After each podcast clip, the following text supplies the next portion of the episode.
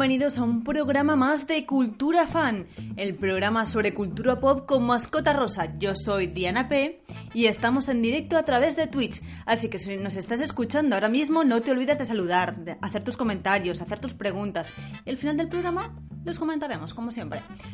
Hoy nos ponemos un poco spookies porque se acerca Halloween y nos ponemos nuestras mejores galas para hablar del cine de terror. Empezamos.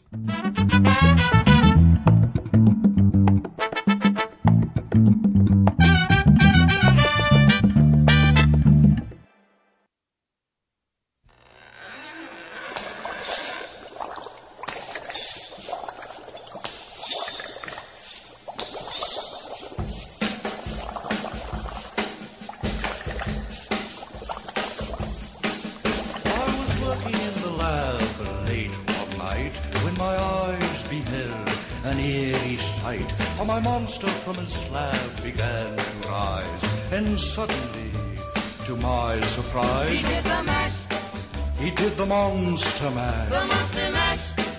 It was a graveyard He smash. did the mash, It caught on in a flash. he did the mash. He did the monster mash from my laboratory. Es llegar a octubre y todo adquiere tonos ocres y aspecto tenebroso. Las cadenas programan clásicos de terror, las carteleras se llenan de secuelas de famosísimas sagas de películas de asesinos, exorcismos o fantasmas. Incluso las plataformas de servicios de streaming oscurecen sus catálogos.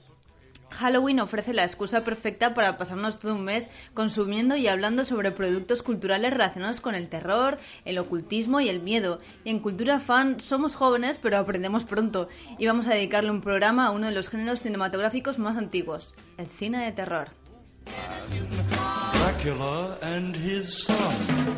The scene was rocking, all were digging the sounds. Igor on chains, backed by his baying hounds. The coffin bangers were about to arrive with their vocal group, the Crypt Kicker Five. They Played the mash, They played the monster mash. the monster mash. It was a graveyard smash. They played the mash, It caught on in a flash. they played the mash. They played the monster mash. Out from his coffin, Rex's voice did ring. Seemed he was troubled by just one thing. Opened the lid and shook his fist and said, Whatever happened to my Transylvania twist? It's now the mash. Precisamente al estudio y a la divulgación de la cultura del terror se dedican nuestros invitados de hoy. De entrada sacamos de lo más profundo de la tierra cual criatura primigenia al escritor del Señor de Providence, Carlos G. Gurpegui. Bienvenido, Carlos. Hola, ¿qué tal? Hacía rato, hacía rato que no te escuchábamos por aquí, ¿eh? Sí, sí, vuelvo de, de entre los muertos para, para una ocasión especial. Y también está con nosotros Jorge Loser de Horror Losers, que tiene una comunidad muy interesante sobre cultura pop relacionada con el terror. ¿Qué tal, Jorge? Muy buenas. Pues muy bien. La verdad es que encantado de venir aquí a Cultura Fan. Pues Un placer. más encantada estoy yo de que estás aquí con nosotros. Bueno, hoy vamos a intentar hacer un repaso por el género del cine de terror. O sea, el género de terror en el cine. Bueno, como queramos decirlo. Pero sobre todo vamos a intentar centrarnos un poco en el cine más comercial de las últimas década- décadas. Aún así creo que es importante hacer un pequeño repaso histórico a la historia del cine de terror. Así que voy a empezar planteando una pregunta para que os enfanguéis bien. ¿Qué define el cine de terror? El cine de terror tiene que dar miedo siempre, el cine de terror tiene que dar susto, el cine de terror tiene que dejarte con el cuerpo mal, mal, mal, mal, mal. ¿Qué define el cine de terror, chicos? Mira, Jorge, lánzate. Me, lan- Estrénate. me lanzo. No, yo, yo la verdad es que al final siempre, siempre me, me fío un poco de lo que dice aquí, por aquí la RAE, ¿no? Y, tal. y, y bueno, pone siempre dos definiciones. No sé si la RAE o un diccionario de la RAE, pero eh, te comenta como que una cosa es el terror, ¿no? Que es el, el miedo puro un poco, y luego otra cosa es el horror, ¿no? Que es un poco una, una palabra que engloba un montón de, de sensaciones que pueden re- estar relacionadas con lo grotesco, con lo asqueroso, con lo que nos hace sentir, pues, mm, en diferentes grados de, de no miedo, de sentir miedo por tu integridad, sino, de- digamos, de oscuridad o de temas que son, pues, eh, a priori no demasiado eh, pues eso, felices y demás. Entonces, el horror es como una cosa muy plástica y muy extensa. Eh, en, en Estados Unidos y en Inglaterra pues, se utiliza horror, ¿no? Hmm. Eh, nosotros como tenemos terror para y traducimos horror como terror, pues nos ceñimos a terror. Pero claro, eh, para mí es como que da un poco de vuelta. Por tanto, al final creo que es una cosa subjetiva. Es lo que a uno le produce terror y a otra persona no le produce terror, eh, varía entre las personas. Por lo tanto, el cine de terror, eh, hay gente que si que no le da miedo, cree que no es de terror. Pero si ponemos una, si estamos puestos a poner etiquetas aquí, eh, yo creo que igual deberíamos de cambiar eh, o ampliar un poco a cine de horror. Y por eso yo me, me tengo en la comunidad puesto horror losers, porque es un poco hablar de cosas que van más allá de- del cine de miedo per se. Pues, ¿tú coincides con esa descripción, Carlos? Sí, eh, coincido bastante con lo que dice Jorge, que esto, como dice, sobre todo se nota mucho cuando se lee literatura eh, en inglés, y decir en americano. En inglés porque, como dice Jorge, ellos están mucho más acostumbrados quizás a hacer esa separación entre horror y terror, que aquí no, no es tan costumbre. Y a mí en relación, lo hablamos antes fuera de micro, en relación a lo que ha dicho Jorge sobre que es muy típico, casi lo más típico que te puedes encontrar, va alguien al cine, ve una película de miedo, no se asusta, y dice, Buah, ¿cómo va a ser eso una película de miedo si a mí no me ha dado miedo? Sin embargo, si va a ver una comedia y no se ríe, no se plantea que no sea una comedia.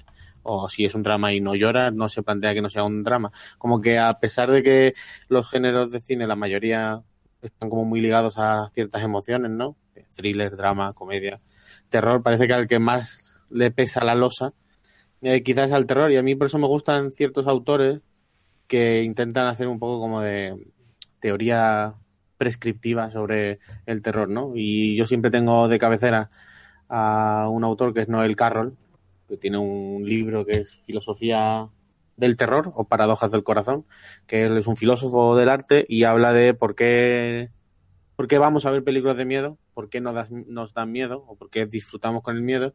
Y hace como una teoría que él siempre dice que es prescriptiva, o sea, que no marca como que el terror es esto, sino que después de haber estudiado la historia del cine y la literatura, marca una serie de pasos y de elementos que él considera que tiene que tener algo que él llama, el, en español lo han traducido como terror arte, que de nuevo en inglés es hard horror, habla más de horror que sería aquí en español, y es como lo que él considera películas y ficción de miedo, pero con un componente eh, entre comillas fantástico, ¿no? Porque él dice que claro, que una película o ficción sobre psicópatas o sobre terremotos o sobre bombas nucleares, claro que va a dar miedo a cualquiera, porque todo el mundo tiene miedo que nos caiga una bomba en lo alto o nos pille un terremoto, pero es otro tipo de terror, ¿no? Y él siempre dice que, bueno, pues tiene que haber un monstruo, tiene que haber como una serie de patrones que son perfectamente reconocibles. Pasa como al camino del héroe, ¿no?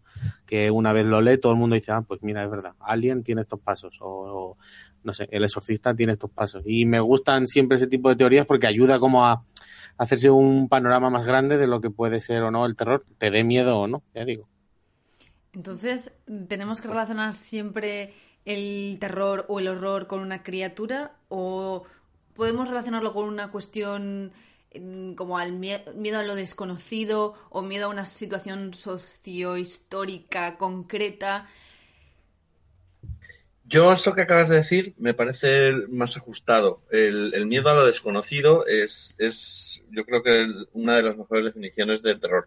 Eh, como bien sabrá Carlos, que escribió el, el libro eh, sobre temas de Lovecraft en la cultura pop, Lovecraft eh, hablaba del terror a lo desconocido, ¿no? Y de, de ahí sale un poco todo su, todo su, toda su mitología. Y al final lo que pasa es que lo desconocido va cambiando, porque cada vez conocemos más cosas los humanos, entonces Claro. ahí tenemos un problema.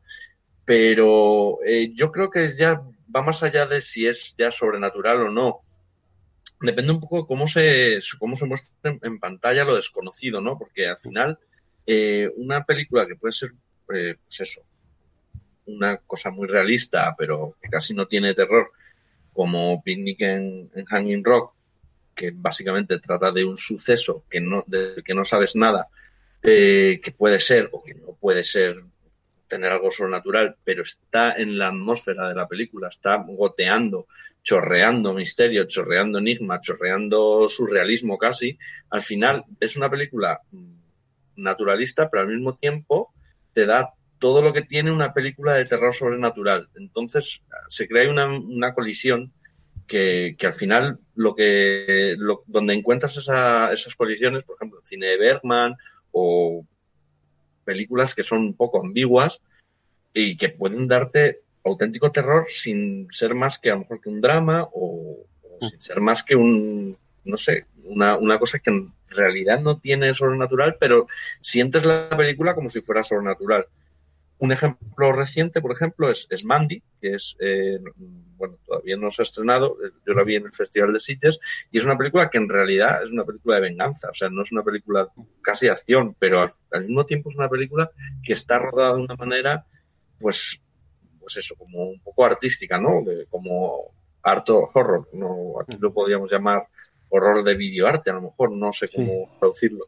Pero al final pasa eso, ¿no? Que es una película está rodada de tal manera y está contada de tal forma que es de texturas, de sensibilidades, de sensaciones y una cosa que en principio no tiene más que, que una historia de venganza, pues se acaba convirtiendo prácticamente en una odisea a lo desconocido, a lo sobrenatural, aunque no esté en la película. No sé cómo explicarlo, es difícil, pero, pero también está ahí. Entonces bueno. al final se reduce a eso, a lo desconocido, como Bueno, más adelante hablaremos de toda la cantidad de subgéneros que surgen a, a raíz de, de, de, intentar llevar el horror y el terror un poco un paso más allá, porque tenemos ese tipo de... Eh, es que ahora mismo ya no sé cómo llamarlo, no sé si llamarlo terror o horror, pero bueno, tenemos ese, ese terror más eh, del otro mundo, de la presencia, de lo desconocido, o ese terror más de la criatura, etcétera Pero luego tenemos terror de cuestiones muy eh, tangenciales, de, de, tiburones o de personas que entran a tu casa sin ningún motivo para intentar matarte, o de llamadas a medianoche, ¿sabes? Pero bueno, paso a paso, poco a poco. Vamos a empezar pues por el principio, como se tienen que empezar las cosas. ¿Cuándo empezó el cine de terror? Pues sí, no, yo tenía, yo creo que esto le pasa a mucha gente, ¿no? Yo tenía en la carrera un profesor que él siempre decía que el cine de terror empezó con la primera película que se proyectó jamás en cine, digamos, sí. llegada al tren a la estación, porque cuenta la leyenda que todo el mundo salió corriendo cuando vio ese tren en pantalla porque creía que lo iba a arrollar y a matar. Entonces, como que la primera vez que el cine tuvo contacto con la realidad fue ya aterrorizando a alguien, ¿no? Pero aparte de ese detalle que me encanta, o como en Asalto y Robo de un tren, que la gente se escondía cuando disparaban a pantalla pensando que les iban a matar, pues yo, para mí el género de terror, como casi todos los géneros, ¿no? Los inventa Méliès, porque ya en, en 1890 rueda una película de casas encantadas, digamos, con la mansión del diablo, y luego va haciendo repetidas visiones del terror, claro, un terror muy de 1890, que efectivamente, como ha dicho Diana, pues el terror va cambiando, y lo que daba miedo hace 100 años, no necesariamente va a dar miedo en 2018, pero bueno, era esa primera semilla así paranormal, sobrenatural, que como preguntaba, si siempre se ligaba a los monstruos, ahora mismo está claro que no, con tanto subgénero y variaciones, pero está claro que inicialmente eh, se centró mucho en el terror y pues eso, los monstruos de la Hammer como hito ya directamente se le llaman monstruos de la Hammer.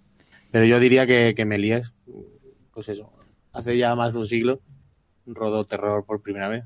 Bueno, y el expresionismo alemán fue uno de los primeros impulsores del terror, ¿no? Una de las figuras icónicas del terror de todos los tiempos es eh, Nosferatu, que es una sí. película de, de Murnau que, Dios mío, ahora mismo, que es de los años 20, pues... Del 22. Del 22, o sea, estamos a punto de cumplir un, cente, un, un siglo, de, sí. de, del estreno de esa película, es, es, increíble. Y antes, incluso, pues, si metemos a Caligari como terror, que yo creo que perfectamente sí, sí, encaja, claro. o incluso, pues eso, el Golem, eh, el estudiante de Praga, toda esa primera era durante la República, después de la Primera Guerra Mundial, pues, pues eso hace ya más de 100 años.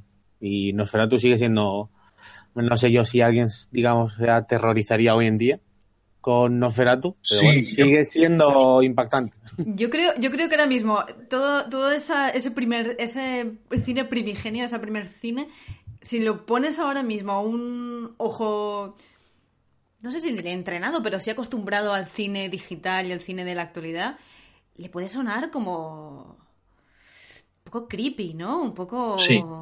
Yo creo que no, no será tú pondría los pelos de punta más de uno. Sí. Esos planos ese andar, esa sombra. Cre- creo que daría menos miedo hace 30 o 40 años que ahora mismo. No sé, Mm. es, mi, es mi percepción, ¿eh? No tengo ni idea. Pero creo que Yo sí. creo que sí, ¿eh? Yo, yo estoy muy de acuerdo por el, por el hecho de que eh, muchas películas de estas eh, de esta época, incluso las que no son de terror, las que no eran expresionistas y que no tenían esa intención, porque el expresionismo siempre tiene esa, ese matiz, ¿no? De, estar representado, ¿no? Entonces una representación y puedes entrar o no entrar. Si entras es muy probable que te dé terror, sea el, año que sea. Pero ahora, en esta época concreta, eh, hay un, poco una, una visión eh, de ingenuidad de ciertas películas que las ves ahora y, y como no tienes mm, no tienes pautas sobre por qué se hacía esto de esa manera, sobre todo las que tienen caretas, las que tienen muñecos, las que tienen ciertos Sí. motion eh, o efectos especiales muy rudimentarios, te dan la impresión de que estás viendo algo prohibido, de que estás viendo algo eh, que está rodado eh, y no debería ser, ¿no? Y, y es una tontería porque te puedes reír al mismo tiempo que te puede aterrar. Entonces, esa, esa cualidad no la tenían en su momento esas películas, porque muchas no querían dar ese terror. Pero las ves ahora y, puede resultar bastante, incluso en, su, eh, la ineptitud de algunos efectos especiales, en, en que son muy, muy toscos. Pues, por ejemplo, un ojo de un, de un mono eh, de peluche mal colocado, ¿sabes? Eh, en, en un corto de 10 minutos, blanco y negro, sin sonido, pues estás viendo algo extrañísimo y, y- y por lo menos creepy es, ¿no? Te da una sensación ex- de- extraña y, y al final eso no lo tenías en, en el momento, ¿no? De que se estrenó. Sí, yo estoy de acuerdo en que, en que es eso, que ahora mismo hemos perdido tanto todas esas referencias que, que nos suena muy extraño. También puede ser un poco de herencia de que mucho cine de terror de los últimos años se ha basado pues un poco en, en alguien descubre una película antigua que tiene un metraje de bla bla bla de no sé qué, ¿sabes? Entonces, bueno, puede, puede hacer referencia un poco a ese, a ese miedo que también nos ha inculcado el cine. Bueno, hacemos un poco de salto temporal y pasamos a los años 50 y los 60, que es el, el auge de, de los monstruos clásicos, de, del Drácula, del Frankenstein, de, de los primeros vampiros, de, de los mm, actores que encarnaron a- al terror durante años, como Vincent Price, Bela Lugosi, Boris Karloff, etc. Y también Alfred Hitchcock. ¿Vosotros qué pensáis de esta época, chicos? Bueno, es larga la época, pero Pero sienta, asienta unas bases muy fuertes en el, en el cine de terror, ¿no? Sí, yo creo que más, aun- más que sentar bases, o sea, es como que continúa lo que ya previamente en los 30 y los 40, las primeras acerca, acercamiento con la novia de Frankenstein, que me, me, me- me- fascina esa película, mucho más que la Frankenstein original. O la, ¿cómo se llama en español? The Cat People. Ah, la Mujer Pantera. Ujú. Mujer Pantera, que es una de las películas que a mí más me han puesto los pelos de punta en su momento con algunos planos. Pero como que lo retoma en los 50 la Hammer y lo convierte ya en algo mu- como muy pop en algunas ocasiones, porque los monstruos empiezan, eh, tanto en Universal como en Hammer, empiezan a perder fuelle, empiezan a ser menos interesantes y empiezan a hacer estos crossovers extraños y la momia se junta con Frankenstein contra Drácula y las primas de Drácula. Como empieza a haber así un la cultura del monstruo. Claro, un desbarajuste con la cultura del monstruo en el que ya incluso yo creo que se le va perdiendo un poco de respeto. Pero sin embargo, eso rápidamente, rápidamente en 10 años, digamos, a finales de los 60 hay un corte radical, yo creo que en el terror, cuando se estrena pues, La Semilla del Diablo y La Noche de los Muertos Vivientes, que es que se estrena en el mismo año. Y a la vez está Gordon Lewis por su lado haciendo los pinos de cine gore. eh, por primera vez eh, mutilando gente en pantalla como no se había hecho nunca desde el 60 desde el principio de los 60 ¿no? con los 2000 maníacos y Bloodfest y todas estas yo creo que es como la ruptura definitiva del- de un terror muy clásico que empieza quizás a perder cierto respeto a otro tipo de terror radicalmente diferente pero yo creo que el corte de sobre todo de la semilla del diablo que yo creo que sigue siendo de las películas mm, quizás más terroríficas ¿eh? jamás rodadas y Romero por un lado haciendo con cuatro perras una película en blanco y negro cuando ya nadie rodaba en blanco y negro porque no hacía falta que además de hablarte de que es casi de las es como también da la sensación de que por primera vez entre comillas muy entre comillas siempre hay muchas primeras veces previas. Eh, a nivel, a gran nivel se entiende que el cine de terror puede ser algo más que Frankenstein o la momia, y aunque incluso sean monstruos como un zombie o un hijo del demonio, te está hablando de mucho más. Te está hablando de Vietnam, te está hablando de una generación diferente, te está hablando de otras cosas que ahora me hace muchas gracias. Leí hace poco alguna crítica por ahí de Haunting, de la maldición de Hill House, en el que decía, no, por fin una película de casas encantadas que habla de problemas reales y de la gente. y es como, bueno, pues si es que igual es la primera vez que ves una ficción de casas encantadas, ¿no? Porque más que el terror hogareño y que el terror esté donde duermes y en tu casa que has pagado y que te vas a arruinar, es de lo más básico casi para hablar de otras cosas más allá de una casa con poltergeist, pero bueno. Yo creo que, la- que de, de Haunting, vamos. Claro, por eso, de Haunting, por eso. Pero yo creo que estos 50-60 marca muy bien como hasta aquí ha sido un tipo de terror y a partir de aquí ya casi que es, se abre una especie de, de veda a muchos otros géneros y a otras formas de rodar, porque de nuevo la semilla del diablo ya no solo lo buena que es, sino que Polanski rueda terror, yo creo como no se había rodado antes, salvo muy pocas veces. Un tipo de planificación, un tipo de, de tiras de cámara, de dirección de fotografía, que creo que es ciertamente diferente, aunque la Hammer sigue teniendo mucha potencia y hay películas por ahí previamente que, que no es que esté mal rodada ni mucho menos, ¿no? Pero como que marca otro tipo de, de acercamiento, yo creo, al género. Bueno, vosotros sois los conocedores del género, pero yo pienso en La Semilla del Diablo y pienso en un terror que nada tiene que ver con monstruos o con o con eh, demonios, siendo que va un poco por ahí la historia. pero- o sea, tiene, tiene más que ver con lo psicológico, con un miedo que se te, met- que se te mete dentro, con un con un con un perder el, el- la- el- con perder la cordura, más que con un monstruo que te puede salir por la noche en medio de un castillo. La paranoia. eh, Sí. La paranoia básicamente es, es el tema básico de, de la trilogía de los apartamentos de Polanski, que al final eh, no deja de ser La semilla del diablo una extensión un poco de repulsión.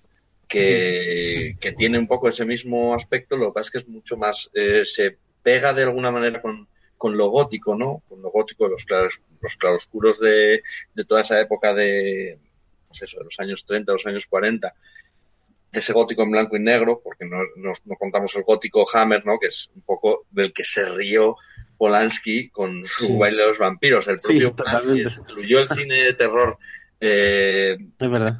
de, de la Hammer Le da un de y creó un, un- poco un estilo de terror diferente, aunque se base dentro de, dentro de lo que es el- la paranoia y, y- y- y espacios cerrados y demás, sí que es verdad que habla de temas sobrenaturales, pero de, desde un punto de vista psicológico. O sea, puede haberlos, puede no haberlos.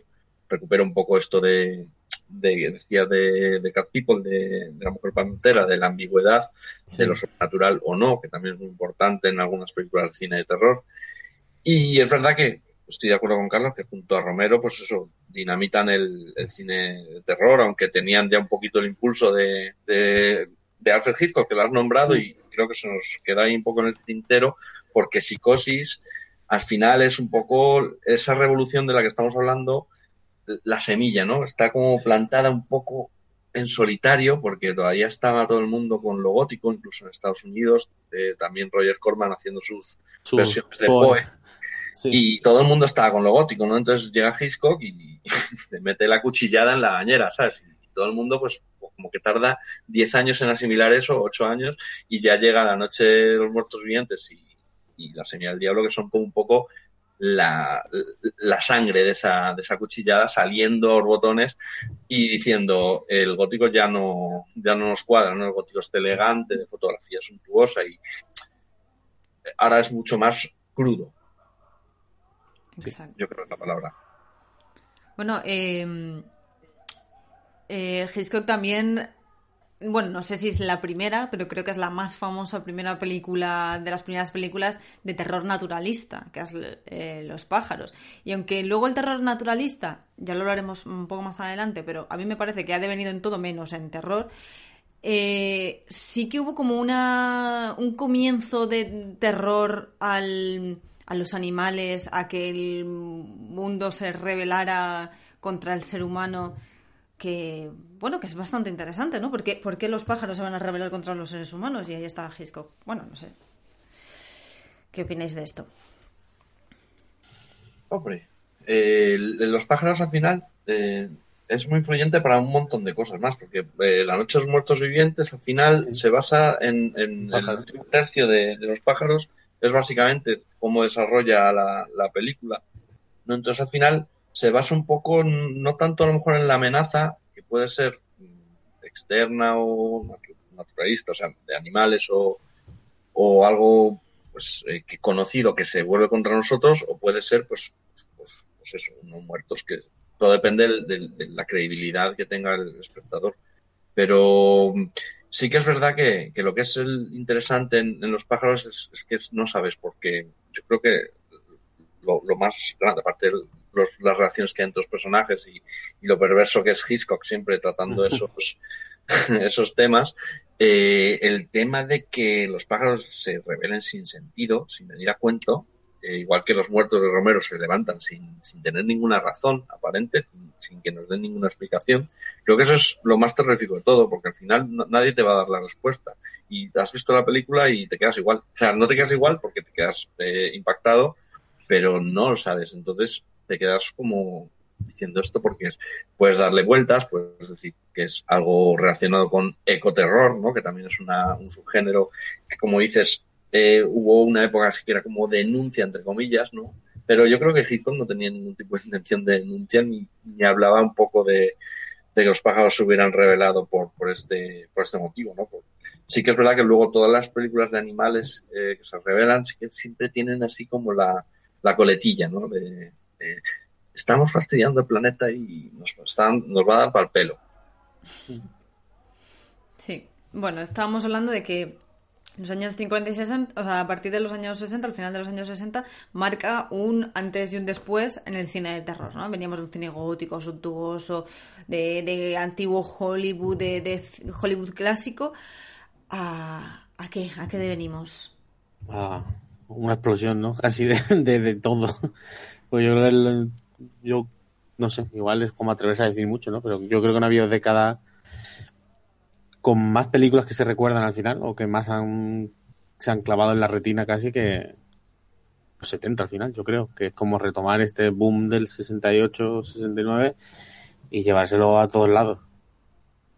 Sí, también, Sí, también es el nacimiento del blockbuster, que es el... el, el- Sí, claro, juntas a los jóvenes leones, ¿no? Que decían de la UCLA, a todos Spielberg, De Palma, a toda esta gente, a los que le sumas a Kubrick, que se mete a hacer terror ya en el 80 con El Resplandor, que metes también que en Italia explota el género ya no solo el giallo, sino explota el terror más derivativo de obras de todo tipo y encima tienes a gente que casi que toma el guante de Romero y se va en mitad de Texas a una casa abandonada a rodar algo como La Matanza de Texas eh, en el 74 y sí, pues que tienes El Exorcista, nada, empiezas una década casi con El Exorcista y La Matanza de Texas y yo creo que eso marca de largo, pero incluso antes porque es una década en la que pues pues un señor ya con cierta edad como Wes Craven que era profesor se te coge y te rueda la casa a la izquierda aquella casa a la izquierda en el 72 que bueno terror qué tipo de terror es es una de las películas más terroríficas que he visto jamás aunque no haya nada más que una nada más entre comillas y nada menos que un hecho tan cotidiano por desgracia como una violación y una venganza o sea, es una década que yo creo que ya se va todo. Se deriva todo tanto que, que ha marcado pues, para siempre. Surge Halloween, surge prácticamente Viernes 13 a finales, ya en el 80, Tiburón, o sea, Alien, Alien. del 79, o sea, es como. Suspiria, Están todas aquí, Suspiria. ¿no? Carrie... Ahora es que todo tienes a- todo, todo, Sí, todo. está- Claro, tienes un De Palma, tienes, tienes a Cronenberg bueno. empezando su, su trabajo con el cuerpo, ¿no? Con Shivers. Eh, es que es como...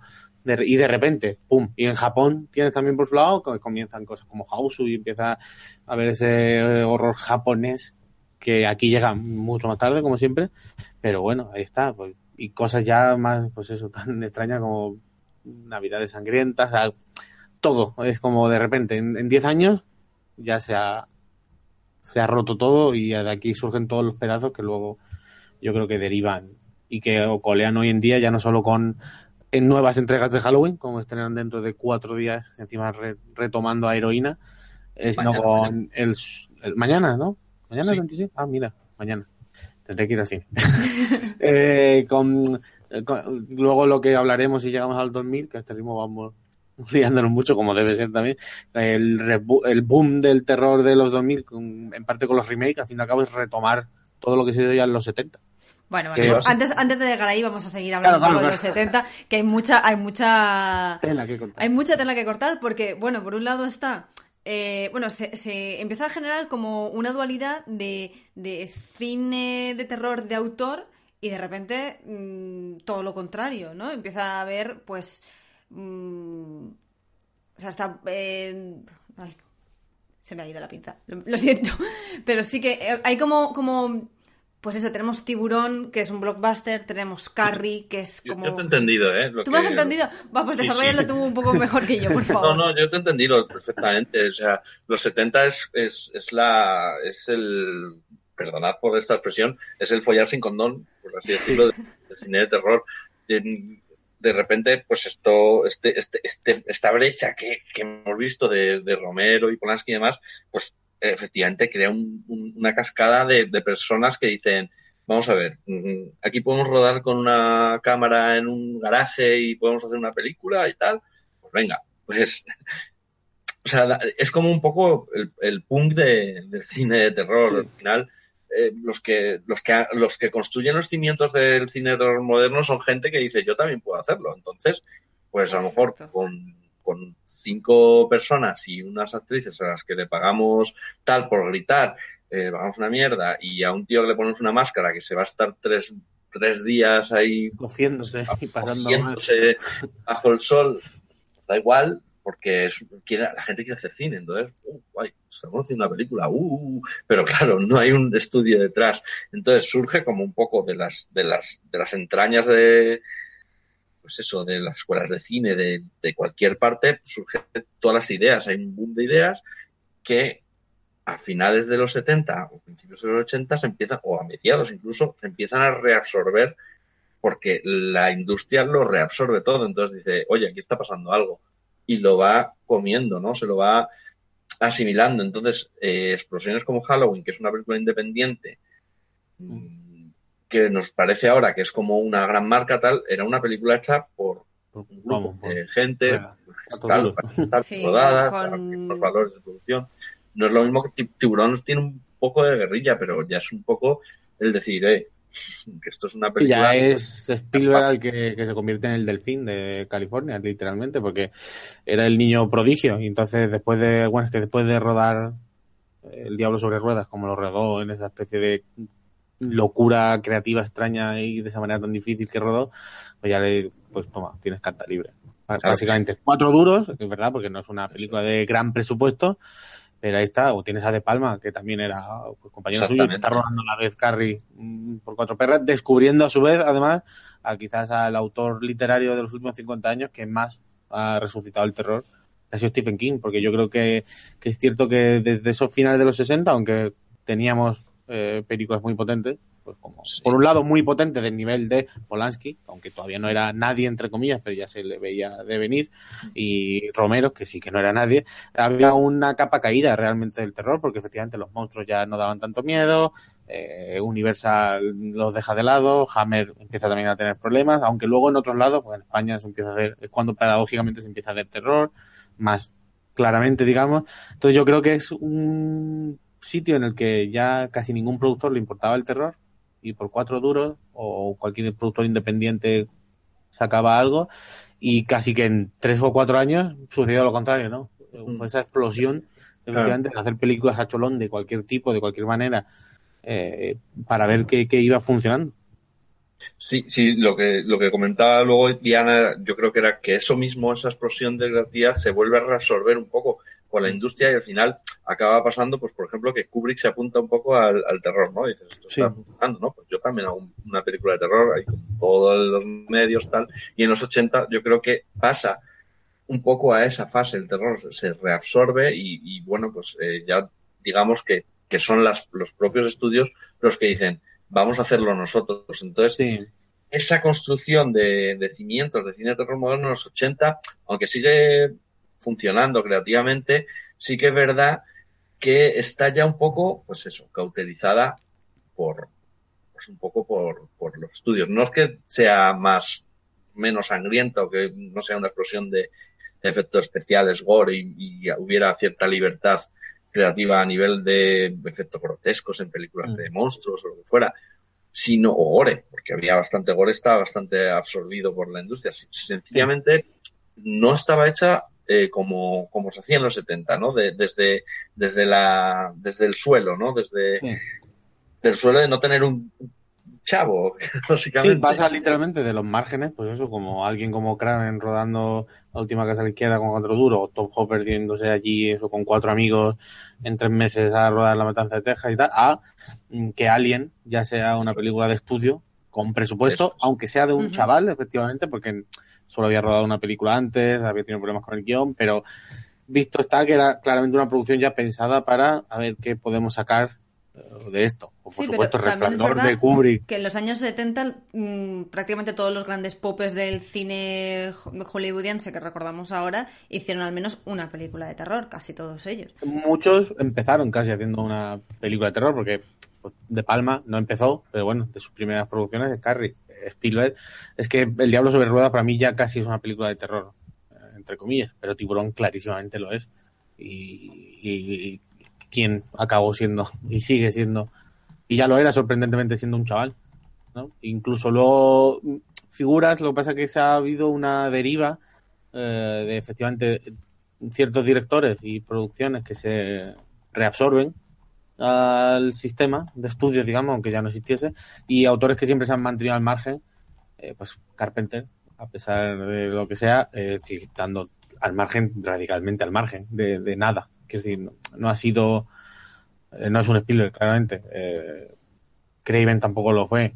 O sea, se ha mantenido así como dos cortes, ¿no? Y claramente yo creo que cuando se rueda mm, Poltergeist, casi que se ve, ¿no? Esa gran leyenda de esas peleas entre Top Hooper y Spielberg, ¿no? En plan, de quién es realmente Poltergeist, qué sucedió allí, quién la rodó. Le preguntas a quien le pregunte, van a decir, pobre Hooper, que encima ya está muerto, no le van a quitar eh, esa ilusión, pero todo el mundo decía que mentira, que el que rodaba allí era Spielberg, aunque fuese el productor. O sea, que ya en, en siete años uno ha pasado a ser el productor de quien hizo la matanza de Texas antes que tú. O sea, ahí hay un giro rápido de ciertos estudios, que obviamente dinero llama dinero, y, y a la vista está que si empieza algo con cosas como Halloween y al final tienes 15 películas de Halloween, claramente ahí hay productores y estudios que han visto ahí, han hecho una replicación ad eternum de, de las franquicias. Quien dice Halloween dice Viernes 13 o dice Tiburón, que ha habido muchísimas entregas de Tiburón más allá de,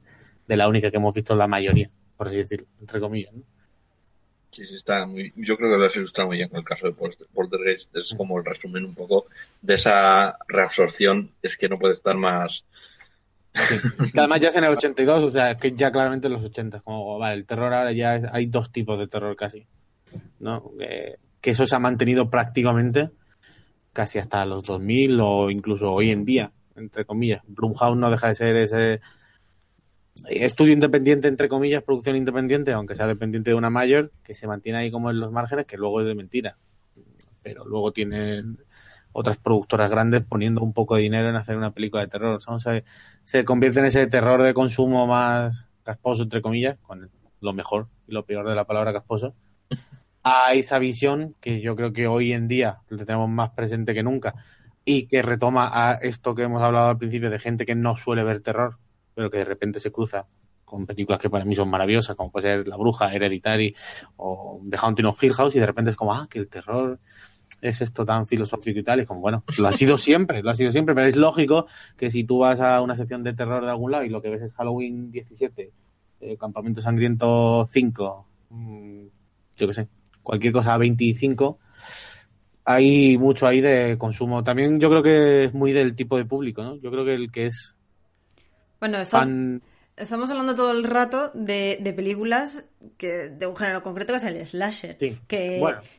Sí, porque, o sea, quiero decir, Halloween, eh, Campamento Sangriento, La Ah, bueno, Matanza por- de Texas. justo la que salido. Sí, pero quiero decir, eh, me- Me parece muy interesante, me parece un género súper interesante en realidad, porque es de los géneros más rentables del cine de terror. O sea, se... A ver, corrígeme si me equivoco, ¿eh? Pero se creó, se inventó o surgió eh, en los años 70 y no sabría decir si La Matanza de Texas fue la primera. Eh, Ha sido la primera que yo he recordado como más antigua en el tiempo. Pero desde entonces las sagas de las películas que salieron de slashers entre los 70 y los 80 han seguido sacando películas, vamos, como maquinitas de churros, mm, por lo que tú decías. O sea, Sí, cuando una- existían los videoclubs iban directamente a la sección de terror del videoclub, pero, pero No, es... es una forma de hacer películas muy baratas, porque al fin y al cabo necesitas que 10, 12 actores, Claro, y... 5 o y- 6 formas creativas de matar a alguien y poco más, pero bueno, en los 60 ya había cierto tipo de slasher, entre comillas, o precursores, ¿no? ¿Cómo se llama? Joder, nunca me acuerdo cómo las traducen al español. Eh, Pippin Tom tiene así un poco de, mm, Sí. De asesino en serie que va matando tal, tal, tal. Y es que es, es lo que está diciendo. El terror al final, yo creo que por suerte o por desgracia, tiende a ser muy derivativo. Por, yo creo que en muchas ocasiones por el tipo de fan que tiene. Eh, es raro que alguien vea, no sé, un, un drama, la lista de Schindler, y por mucho que te guste y digas que qué maravilla es esta, digas, ojalá hagan la lista de Schindler 2. Porque quiero volver a ver esto. Pero es muy típico que le fascine Halloween, diga, quiero ver otra vez Halloween. Sí, pero porque es un, es un cine muy enfocado en los adolescentes, a un público muy joven, a un público que busca, pues eso, el terror como muy inmediato de asesino persiguiendo a chavales jóvenes, curiosamente. Sí, porque se vio, porque fue una época en la que el boom del cine en los 70-80 lo salvó la- los jóvenes. La muchachada era quien iba más al cine después de una generación que cuando le llegó la televisión a casa dejó de ir al cine. Y hubo un bajón gigantesco en Estados Unidos dramático de gente que iba al cine. Entonces yo creo que fue, es una forma de hacer, es que es una forma de hacer dinero relativamente mm, fácil y rápido. O sea, Blumhouse, el tipo de negocio de Blumhouse, ya desde hace pues, Paranormal Activity desde hace 12 años, de 2007, eh, que fue su gran boom. O sea, películas en las que tú puedas invertir un millón, que no es nada, y recaudes 100, 150, 200, 300. Eso es, un, es una máquina de hacer dinero. Y entre comillas, hasta cierto punto ya lo era en su día, porque es al ser tan derivativo va a llamar película, llama película, ¿no? Sabes que si 100.000 personas vieron Halloween, pues posiblemente 100.000 o 95.000 pues cuelan Halloween 2. Claro, igual ya en la séptima o la octava has perdido por el camino a mucha gente porque encima se convierten en productos pues eso, muy derivativos porque tienen las cadenas un poco de de verse a su público, ¿no? La gente quiere ver lo mismo, pero en realidad no quiere ver lo mismo y si haces algo muy diferente se van a quejar porque esto no es lo mismo, pero si copias uno por uno van a decir que, que esto que es, que ya lo han visto. Al final ahí, ahí es una trampa de la que al final la solución de muchos productores en los 2000 fue, pues vamos a resetearlo todo y hacer remakes, que total, vamos a hacer lo mismo pero sin quitar el número y que la gente pueda ver La Matanza de Texas del 2003, que me parece una maravilla, sin necesidad de que sea La Matanza de Texas 6, porque no han visto las 5 Sí, anteriores. o, o al hablar final del comienzo, del inicio, de la Sí, hija claro. de- del sí- diabólico. Sí. ¿Cuántas películas se llaman La muerte de Freddy? o La muerte de Jason, lo que sea, al final vuelven, ¿no? O Fantasma, ¿cuánto? yo he perdido la, la cuenta, nunca sé cuántos fantasmas hay.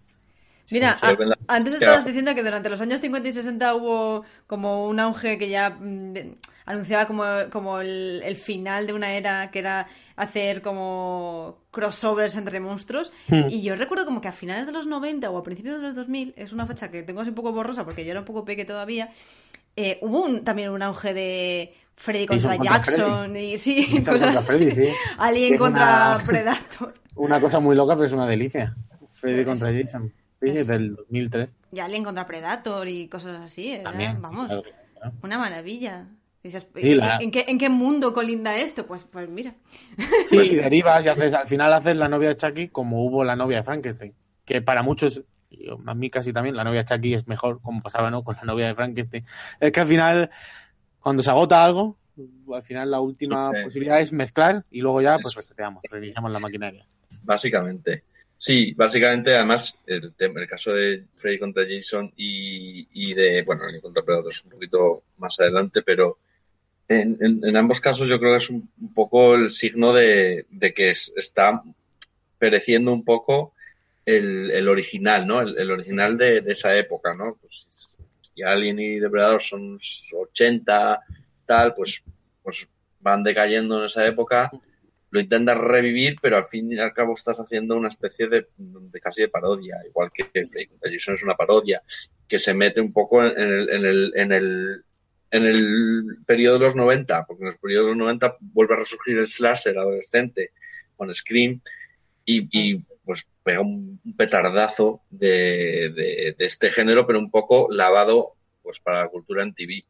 Está un poco Sí. lavado para, para que se intercambien los actores de unas películas con otras, para que vengan los de Buffy la caza vampiro y salgan a esta película, para que vuelvan ellos a la televisión. Está algo un poco todo mezclado como, como, como algo cultural juvenil, además, ¿eh? Mm. porque es un, un, un mare magnum de los 90 en el que el, el asesino y tal es importante, pero lo que están haciendo es deconstruir un poco el, el- lo que hemos visto en los 80, lo que hemos visto Sí. eh, en los 70, lo deconstruyen a, a base de parodia, a base de... Sí, como a, base también un poco de autoconciencia, ¿no? Porque Scream, por ejemplo, es casi un estudio sobre lo Eso que era es. slasher y además, pues ¿quién lo hace? Pues lo hace Kraven, que sabe muy bien de lo que hace, pero es como, es el meta, el meta slasher, que Exacto, no lo tan válido, porque la gente que no era acostumbrada a slasher, digamos, lo entendía como un slasher, y el que estaba harto ya de ver a Halloween y Viernes 13, lo reconocía como ah, amigo. Esto Claro. es la vueltecita de tuerca. el tema es que un poco eh, la, la- la aparición de, de, de Halloween de, de esa época, por ejemplo, es la Halloween H20, ¿no? Que era 20 años después, ¿no? Y ahora es, ah, hoy es 40 años después, ¿no? Pues, Ah, en el inserso ya. Claro, eh, pero y ambos dos son reinicios, o sea, no, esta no continúa, la nueva Halloween no continúa esa Halloween H20, lo hicieron en el momento para entrar en esa cultura en TV. Y un poco, Chucky también entró ahí, en, en esta película que has comentado, La novia de Chucky, y el mismo director hizo el Freddy contra Jason, un poco ya Sí, de- el- llevarlo a, a la, a la comedia, un poco a la parodia, es como el Abbott y Costello de, del, de los hecho, 80. Hay para- un Abbott y Costello en la Hammer, ¿no? Abbott y Costello y los monstruos. No recuerdo nunca cómo se llaman, pero hay una fusión entre todos los monstruos de la Hammer y Abbott y. Costello. Justo, o sea, que es que sí, es que como... está, yo creo que eran todavía, eran bastante antiguos, como de los años 50 o Sí. años 40 finales. Pero el- lo importante es que, que, como decías, ¿no? Que una vez está gastado, eh, llega la parodia, ¿no? O llega, o llega Sí. el, el aligeramiento. Y cuando eso ya deja de funcionar, pues, pues pega otra respuesta rápidamente el, el- el mercado y el cine artístico, la gente quiere otra cosa. Y en los 2000, eh, en 2003 creo, creo que es Freddy contra Jason, Sí, ya está un poco, está un poquito deslocalizada, o sea, un poco tardía, yo creo. pero no representaba lo que estaba viendo. Sí, va un poco tarde, porque en 2003 es que ya, ya casi que ha dado un pa- paso, que ya está Sao a la vuelta de la esquina, Eso es. Zombie ya ha rodado La Casa de los Mil Claro, Cadáveres, Ah, ya, Cabin Fever ya también están- salió antes, o sea, ya iba como... ya están pegando lo que se llamó el Splat Pack. Sí, Splat Pack de Eli Roth, eh, Rob Zombie, eh, Eh, Alexandre Aja ajá. en Francia, tienes a Neil Marshall en, Gran Sí, Bretaña. que Descend después, es que... Claro, vienen los, bru- los, los brutos otra vez a recuperar un poco los 70 y el, el cine un poco, pues eso, esa rabia un poco eh, que nos faltó en los 90. En los 90 estaba todo un poco, pues eso, lavadito, preparadito para que pudieran ir todos los adolescentes sin ningún problema. También tenemos que tener en cuenta el, el pepinazo que, que fue para la cultura el, el 11S. Sí, cambia radicalmente la visión. Y yo diría que antes de, antes de este boom, entran ahí como siempre. Siempre hay gente que se adelanta un pelín, ¿no? Pero creo que películas como Horizonte Final está hablando claramente de lo que se va a venir. Es una película que parece como muy de ese pack de los 2000, pero es de tres o cuatro. Sí, pero está Dios santo. localizada. Claro, está, es, es como muy es rara, ¿no? O sea, ha pasado esto. Pero sucede igual, yo creo que en los 90 hay como semillas para lo que se está recogiendo un poco ahora, porque tienes algo como El silencio de los corderos, que es rara entre comillas. Es como un tipo de película que hoy en día sería como una especie de hereditary, prácticamente. O La Bruja, como ese tipo. De hecho, es de las pocas películas de terror, entre comillas, pues que están en los Oscars combatiendo con, con posibilidades hasta hace relativamente poco, ¿no? Hasta Get Out. eh, prácticamente. Y los 90 cierran con, para mí, una de las películas más impactantes, que es Audition, por un lado. Pero claro, es Japón, que siempre se la tiene como... a Japón siempre se le olvida un poco, y el proyecto de la bruja de Blair.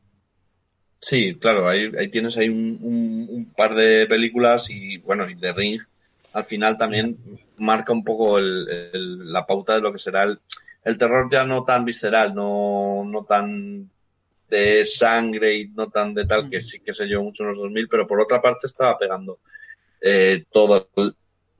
Se hicieron remakes de esas películas japonesas, también llegó el, Sí, el claro, remake de Gore Verbinski. Bueno, al final eh, hay como dos movimientos al mismo tiempo. Lo único que Sí. siempre hay como una lucha ahí de, de lo que es más espectral, un poquito más... eh, ¿Crees que solo, Pues- que, so- que solo había, o sea, quiero decir, yo estoy pensando ahora mismo qué cine se llevaba en los años 90 y quiero decir, sí, estaba el... Podemos hablar un poco pues también de, de, de ese cine como de autor de terror, ese cine un poco más barato, serie B, bueno, no serie B, pero más barato de producir, como pueden ser los slashers que tuvieron su, también su época de auge en los 90 y tal, y como cine más de autor o más... eh, de alto presupuesto El silencio de los corderos, pero luego, por ejemplo, pues tenemos también eh, todo el cine japonés y los remakes americanos que, como bien has dicho, pero luego también tenemos eh, todo este nuevo resurgimiento del nuevo gótico de los 90 con el Drácula de Coppola, Entrevista con el Entrevista con el vampiro, todas estas que son como eh, bellas criaturas del terror otra El Frankenstein, el Frankenstein de, de Kenneth Branagh. 90 también, de Kenneth Branagh, no es de los 90 también. Sí, sí, sí, también, también. sí, sí. Entonces, eh, para mí fue como, es que en los 90 tienen como muchísimos géneros conviviendo a la vez. También está Cube, que es... uf, es que a mí me cuesta un poco meter a Cube en, en, en un subgénero. Es como... un- No, pero es como, como precursor un poco del torture porn, como decía Jorge, ¿no? Porque luego tiene Sau, que es como toma el guante directamente y dice, me lo traigo eh, a, a otro terreno completamente Claro. diferente. Tienes eh, Brain Dead también, es de los 90, que Sí. es súper interesante. hay que- sí que es verdad que Brain Death y todas, incluso estas películas góticas de las que hemos estado hablando, son un poco la- los años deslocalizados de, de los 90, de 90 al 95, 90 al no- al 96, que están un poco hasta que llega Scream. Por eso siempre es... Hay películas de monstruos también, como Relic, como Deep Rising. Eh, hay películas, hombre, de, de cada, de cada estilo hay algunas, ¿no? Pero siempre se habla un poco en general de la que más pegaba, ¿no? Entonces, yo creo que esto que comentas es un poco la, la versión, eh, tanto Silencio de los Corderos como Seven, porque Seven es un poco continuación de esa Mm. Es como el, el cine de prestigio, por así decirlo, que en los 90 se estiraba mucho.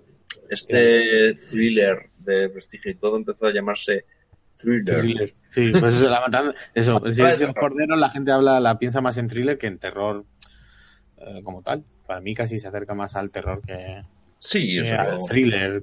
es una película que tiene más que ver con, con la matanza de Texas. Que con Seven. Casi. Exacto. También, también existe este nuevo como psicópata refinado, ¿no? O sea, en el que ya no hay tanta Sí. víscera, sangre, gore. Bueno, es como un poco gore light. Más yuppie. De hecho, en el 2000, pues tienes American Psycho.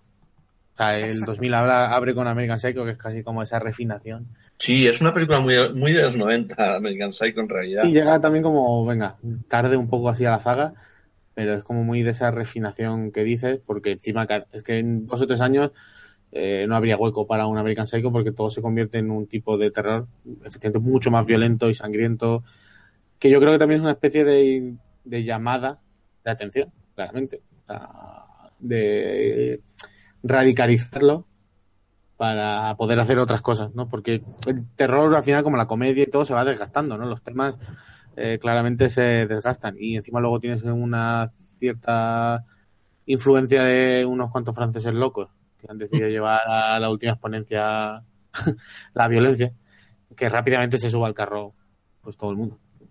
Digamos, Eh, pues eso, hemos dicho Tai West, tenemos a Rob Zombie, ten- a Martis, tenemos todo. En 5 o 6 años hay un boom de violencia eh, brutal que luego se ha ido también desdibujando un poco y se ha ido separando y, y se van recogiendo. Pues si la bruja de Blair es del 99, en unos años ese tipo de fan footage y de diferenciación te va dando cosas diferentes y derivadas, de, tanto rec, que se puede considerar como más violento, a cosas más raras, experimentales, y también se va quemando el género y, lo conviertes y dices, pues en lugar de mover la cámara, la vamos a dejar quieta en un sitio y vamos a hacer Paranormal Activity con un puñado de dólares, literalmente. O sea, que es ridículamente. O sea, es. Aparte de lo que pueda ser, a mí personalmente me parece una película muy potente, muy interesante, me gusta mucho. Es insultante lo sencilla que es desde un punto de vista conceptual. Es poner cinco cámaras en una casa y tener a tres actores y cuatro o cinco juegos de prestidigitador. O sea, es ridículamente barata. O sea, no recuerdo cuánto costó, pero es ridículo lo, lo que supuso la película. 15 mil dólares, lo estoy viendo aquí. 15 mil dólares. Y recaudó prácticamente 200 millones. Es Sí, normal que el terror de repente dijese, oye, si podemos hacer películas potentes de Claro. bajo presupuesto, pues ahí tienes Blumhouse, que, que aunque pincha de vez en cuando, pero sabes que puedes hacer películas muy potentes y muy buenas sin necesidad de, de arcos de iglesia. Digamos, y eso permite también que eh, se relaje un poco la presión de muchas productoras grandes o de un público hacia ciertas productoras de hablar. Es que ya no se hace grandes producciones de cine, de terror. ¿Hasta qué punto es necesario una gran producción de cine de terror? Sí, pero luego. eh, No la ha habido, entre comillas, nunca, digamos, ¿no? Porque no hay un acantilado rojo del terror, no es necesario. Exacto. Pero bueno, eh, una de las características más mm, trascendentes del terror es, pues eso, lo que venimos diciendo todo el rato, que no hace falta grandes presupuestos para sacar algo muy visceral y muy, pues de, de- pues eso, muy del terror. Pero bueno, el género que estábamos comentando ahora, que es fan footage, que es el- eh, las películas estas como grabadas de forma amateur, que mm, podríamos decir que una de las precursoras fue Holocausto Caníbal, que no es tan, pues no es tan a ver, también por la época en la que se grabó, que son los 80, que aquello no era tan fácil llevar una cámara en mano tan, tan automático y tan- como lo es ahora, pero sí que era como un falso documental con todo muy con, con los planos grabados de cualquier manera, todo muy rudimentario y bueno, eso sentó unas bases pues para lo que vendría después, que bueno, fue La bruja de Blair, que también es a mí me, me hace mucha gracia usar esta, esta expresión, pero la voy a usar, que es, es hija de su tiempo, que porque no solo eh, porque se grabó con una handicam, o sea, con una cámara de mano, sino porque toda la viralización y todo el potencial de la película se gestó gracias a la campaña de marketing viral que En se Internet. hizo en Internet. Eh, Estamos es hablando de Internet. De los, nove- de los 90, El del 99, 99, fíjate. que es una Sí, cosa como que ahora mismo pensamos que, que iba a pedales. O sea, no podemos pensar en Internet de los 90 sin pensar en el router este que hacía ruiditos al conectarse. Sí, Y- de hecho, eh, eh, creo que, que la, la, la bruja de Blair, para mí, tiene, si, si os dais cuenta, no. Eh, de primeras, eh, hubo algunas películas que trataron de imitar el formato y intentaron imitar el, el tema tal, pero al final, yo creo que lo que ha quedado de la bruja de Blair no es tanto eso que, desde luego, eh, se ha imitado y se ha hecho como prácticamente un subgénero, no tanto una, una- un recurso es- estilístico, sino un subgénero en sí mismo, ¿no? Porque tiene como también sus códigos y sus truquetes para que funcione y no funcione, ¿no? Como manera de rodar barata, pues a mí me parece más, más importante casi por lo que decía Carlos, Paranormal Activity, que es así que pegó un pelotazo en el phone footage que se volvió a poner de moda a lo loco. Sin embargo, en, en los 2000, hasta que se llega a ese punto, no vemos que, que realmente el, el estilo eh, sea, pues eso, importante. Lo que sí que creo que hizo el proyecto de la Bruja de Blair, como, como bien comentabas, eh, utilizó muy bien todo el, el formato, ¿no? Es hija de su tiempo, eh, pero adelantada, ¿no? Porque al final, lo que ahora estamos llamando creepypasta, lo que ahora estamos llamando Ah, leyenda urbana internet, eh, lo que es Slenderman y demás, Mm. eh, al final no es otra cosa que, que utilizar el multiformato que ofrece la red, ¿no? que puedes utilizar tanto texto como vídeo como imágenes, para crear eh, una ficción que no existe, un- una, una ficción real que no existe, ya sea grabada o no. o- o no. Entonces, lo que tiene la Bruja Blair es que crearon una mitología alrededor de su película, que es un poco lo que hace que la película mm, funcione en sí misma. Pero quizás lo menos importante, porque luego tienen algún documental que utilizaban para vender la película en, en, Sí. en- en los canales de, de cine y tal, que el propio documental da más miedo que la película, que es- está muy currado. Es, es como una historia de todo lo que hay detrás de los asesinatos que llevaron a, a la leyenda, bueno, eh, todo un, un mundo que es, para mí es como el origen del, el verdadero origen del creepypasta. Sí, muy transmedia. Para mí, yo soy muy. Para mí, el proyecto La Bruja de Blair fue de las películas que más me ha impactado. A mí me resulta terrorífica. Yo entiendo que hay gente que, que no le guste nada o no se ría, pero en la retina, si tengo ima- algunas imágenes clavadas de terror en la retina, es ese final, eh, con ese hombre mirando a la pared. Pero efectivamente, como dices, hay como unos años de sequía, porque el proyecto La Bruja de Blair es del 99. Incluso un poquillo antes ya está Alien Abduction, que es la adaptación de un corto que es, que, que es muy, muy hijo de su tiempo también, pero no tuvo esa campaña de marketing que tuvo La Bruja de Blair, pero claramente La Bruja de Blair bebe de, de esta película que es de un año antes y es muy interesante porque es una grabación tipo Bruja de Blair, pero de una supuesta abducción a una familia en una granja. Cómo vive la familia esa noche eh, de abducción. Y es terrorífica también hasta cierto punto.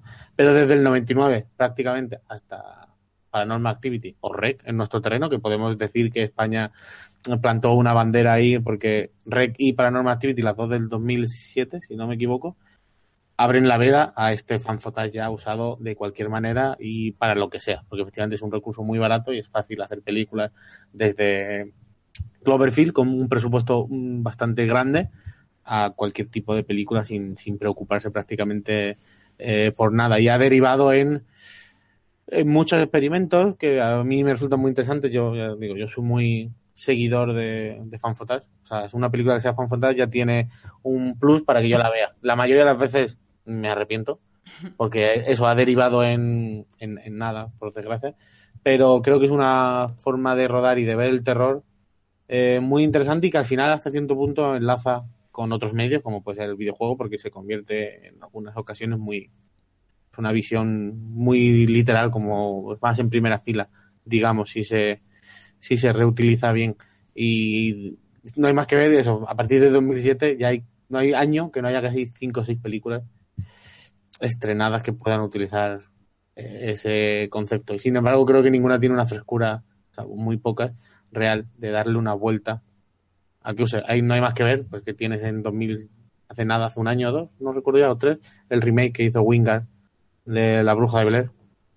Bueno, era secuela, creo, pero. No, secuela, sí, es verdad, tienes razón, secuela. Al final era- Aunque yo reconozco que la disfruté, eh, pero no, no llega a ser lo que fue, nada. Y poca gente creo que consigue darle una vuelta de tuerca a esto, quizá Shyamalan, pero porque yo también soy muy fan de Shyamalan con su visita. Creo que es de las pocas veces que ves una, ya no solo una visión de cómo rodar y usar el formato, sino a nivel visual, eh, cómo convertirlo en, en parte de, de lo que sucede de una manera más literal que simplemente sentir que estás ahí, digamos, ¿no? Sí, yo estoy, estoy de acuerdo que, que lo bueno también que tiene Found Footage es que se puede, lo que es estilísticamente, se puede utilizar como, como recurso, pues, para dar cierta crudeza a las imágenes, Ah, para crear una credibilidad y también una, una especie de, pues, de, de o sea, una documental que lo que hace es, es encontrar un punto medio entre lo que es eh, la experiencia de, del cine y un poco por lo que es el documental, ¿no? Es registrar, pues, de cierta manera más ordenada y registrar de cierta manera eh, eh, creativa y, y al mismo tiempo, pues eso, lúdica y, y que enseña, digamos, que te, te hace interesarte un- a un nivel también un poco intelectual, porque te pueden contar una historia que se han inventado, pero tú quieres saber como si fuera una, forma de, de his- de hacer historia, ¿no? De eh, esto que me están contando es falso, pero yo quiero enterarme de lo que, de toda esta, de toda esta historia que están contando que pasó en no sé qué año, en el 74, y te ponen los vídeos, y van Sí, sumando, van sumando, sumando, y dices, esto es- se podría hacer casi un libro, y no sé, es una ficción interactiva, por así decirlo, pues que, que va más allá ya de sentir terror o no, sino que, que, que hay como un caso que está registrando y al final es como leerte un libro de sucesos que puede ser pues, paranormal o Sí, no tiene paranormal. muy de, de investigación. De hecho, en ese, me, me gusta mucho lo que has dicho de como que se convierte al final en una forma de contar otro tipo de historias. Eh, de nuevo, Blumhouse, que yo creo que es la que más ha definido esto, ya no solo con Shyamalan y La Visita, Creep, eh, que es Sí. de, las películas más potentes casi que se ha hecho últimamente, sin ser terror per se, usa muy bien el, el fan y de una manera tan real hoy en día como gente que está grabando videoblogs. Como podría ser Sí. Diana, ojalá no le pase.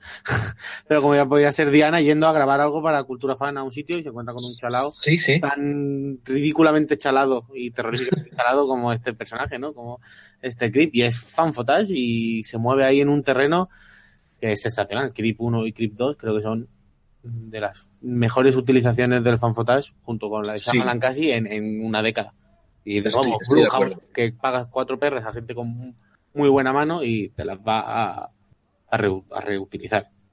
Y luego eh, tenemos el caso de Searching, siguiendo ese, esa misma dinámica, un poco, eh, que ya es, digamos, el, el screen, el screen horror, o Mm. tan- es, Sí. no es tanto terror como visto ya desde el ordenador, ¿no? Empieza con Sí. Open Windows un poco y, y alguna otra película de los 2000 también por ahí perdida, un poco rara. Se estrena ahora un- una también, ¿no? La de... Sí, Searching es la que, la que, la que Ah, comentaba. la misma de Dark Web, no hay una también Ah, ahora. ah, pues no, no. La de no, Unfriended, es sí. la continuación que también la es secuela de la otra. también es de Blumhouse. Que al final es una conversación de Skype como la que estamos teniendo nosotros, en la que están pasando cosas y hay un desarrollo y hay un, pues bueno, hay una dinámica eh, completamente natural para una película, pero al mismo tiempo sucede todo dentro del, del, del marco del ordenador. Y, es interesantísimo, porque al final no deja de ser phone footage, pero es ya otro subgénero del phone footage. Sí, totalmente. Muy de hijo de nuestro tiempo. efectivamente. Eliminado se llaman en español. Esta. ahora la segunda, coño. Joder, es terrible con los nombres en español. Unfriended, Pero Unfriended, sí, que ahora se estrena la nueva con el guionista de los varios remakes de estos de los 2000. No recuerdo ahora cuál, pero es la primera película de este hombre. Pero sí, es- se va reconvirtiendo. Vi yo una, por ejemplo, que es terrible, a- alejados de ella. Eh, Jerusalén, que reconvierte Jerusalén con Z, que me parece el mejor nombre porque es una película de zombies en Jerusalén. Entonces me parece el, me- el mejor Sí, nombre que jamás. está rodada con unas Con unas Google Lens, que me parece genial, es un buen uso de, vale, claro, unas Google Lens, eso está grabando a todas horas. La película es terrible, alejaros. Lo único interesante es utilizar ese cachivache como forma de grabar, no tiene más. Pero es adaptar algo como ya era, efectivamente, como dice la Handicam, como ha dicho bien Diana, hija de su tiempo, pues Lynch lo hacía de una manera y otra gente lo hacía de otra. Pero convertir, por- porque por primera vez casi, entre comillas, tienes una potencia más decente casi en las manos, pues ahora igual.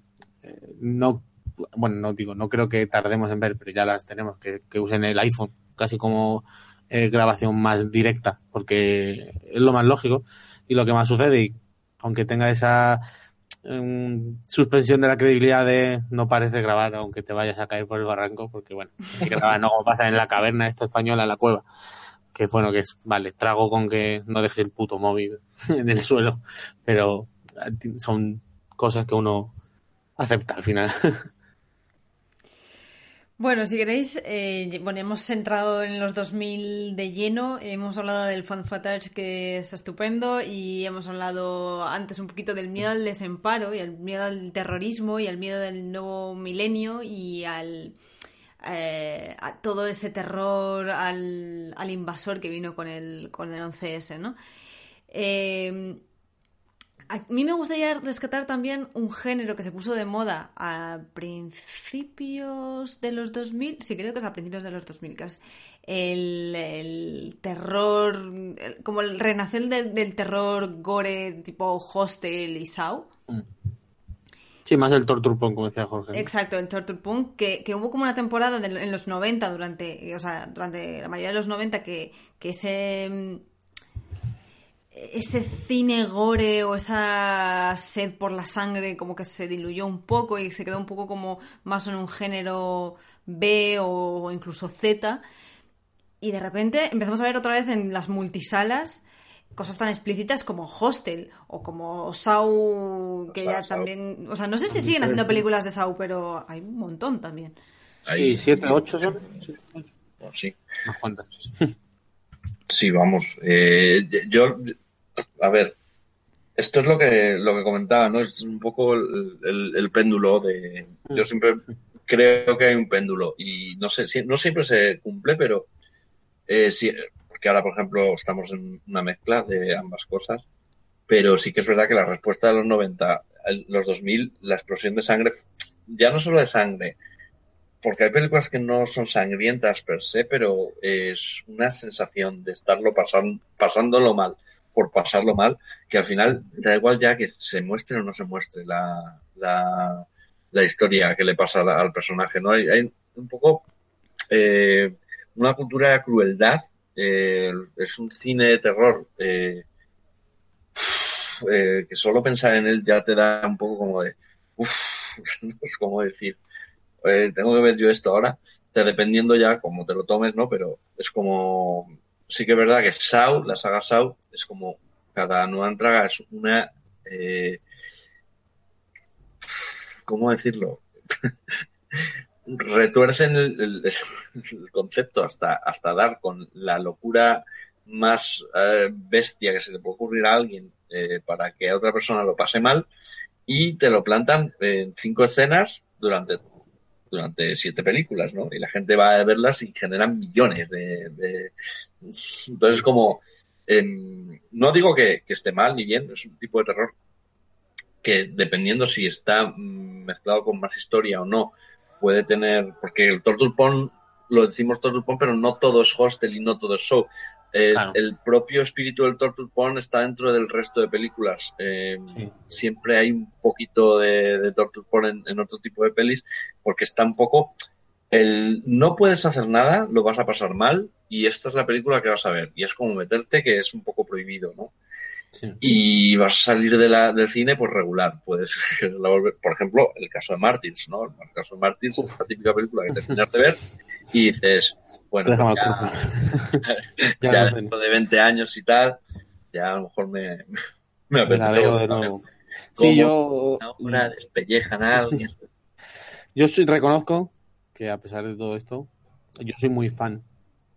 Eh, lo que es más comúnmente se denomina cine gore, aunque sea como un paraguas mucho más grande, ¿no? El Torture Porn es como mucho más específico, casi que deriva de, ese, de esos guinea pig japoneses que en su momento se creían que eran películas snuff realmente rodadas. Eh, incluso Charlie Sheen se dice, ¿no? Que llevó, intentó llevar pensando que era un japonés de verdad que había matado a alguien y lo había grabado. Aunque tuvo que ir la actriz allí a decir, oye, estoy viva. A mí no me ha matado, a mí no me ha matado a nadie.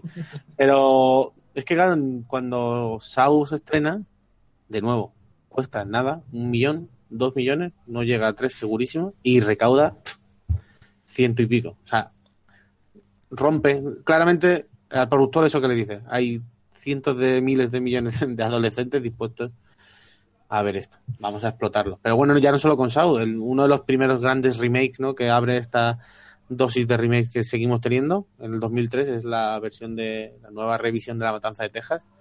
Tiene ya una visión con cierto toque Porn, como ha dicho Jorge, que está, que está unido al terror ineludiblemente, que yo creo que influye mucho más en Saw. Y en 2003 incluso es La Casa de los Mil Cadáveres de Zombie, que me fascina Rob Zombie como director.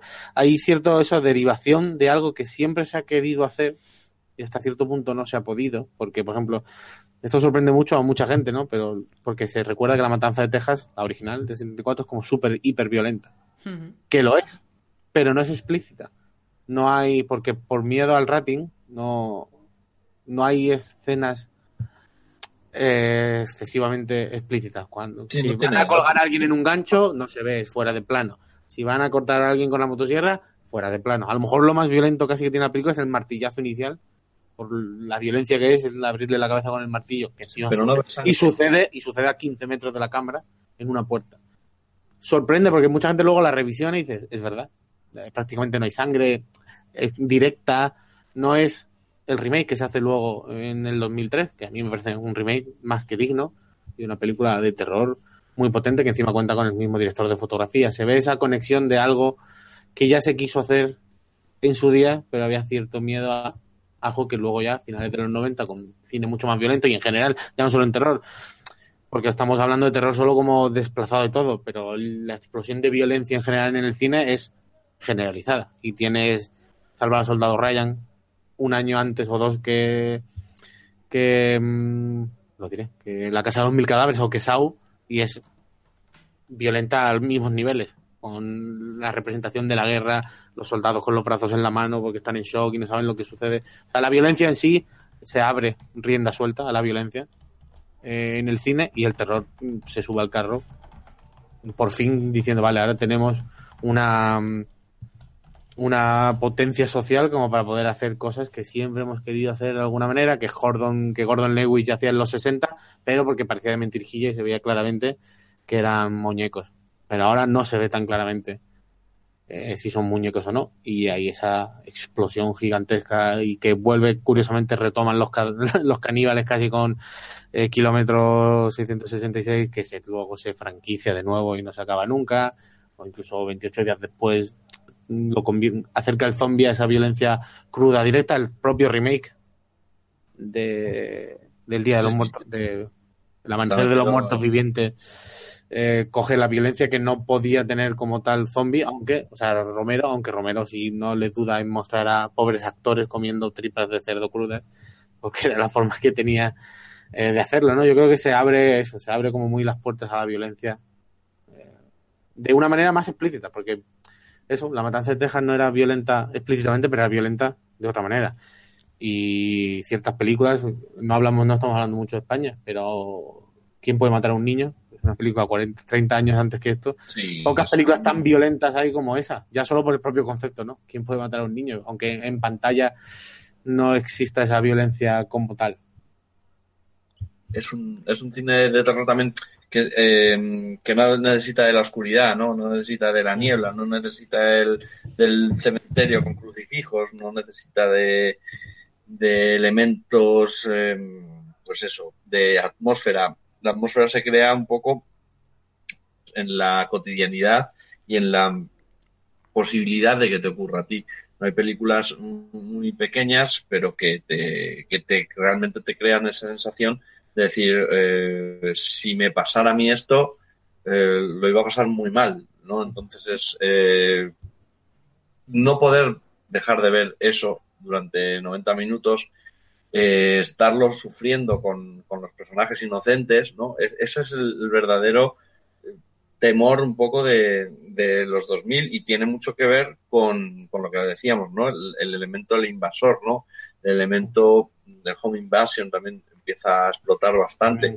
eh, que se metan en tu casa y te, y te, y te durante 90 minutos te, te vayan clavando eh, lo que sea y al final de la película pues todo el mundo muere y tú dices, joder, pues entonces, ¿para qué he visto esto? no Para meterme más miedo en el cuerpo del que tengo ya.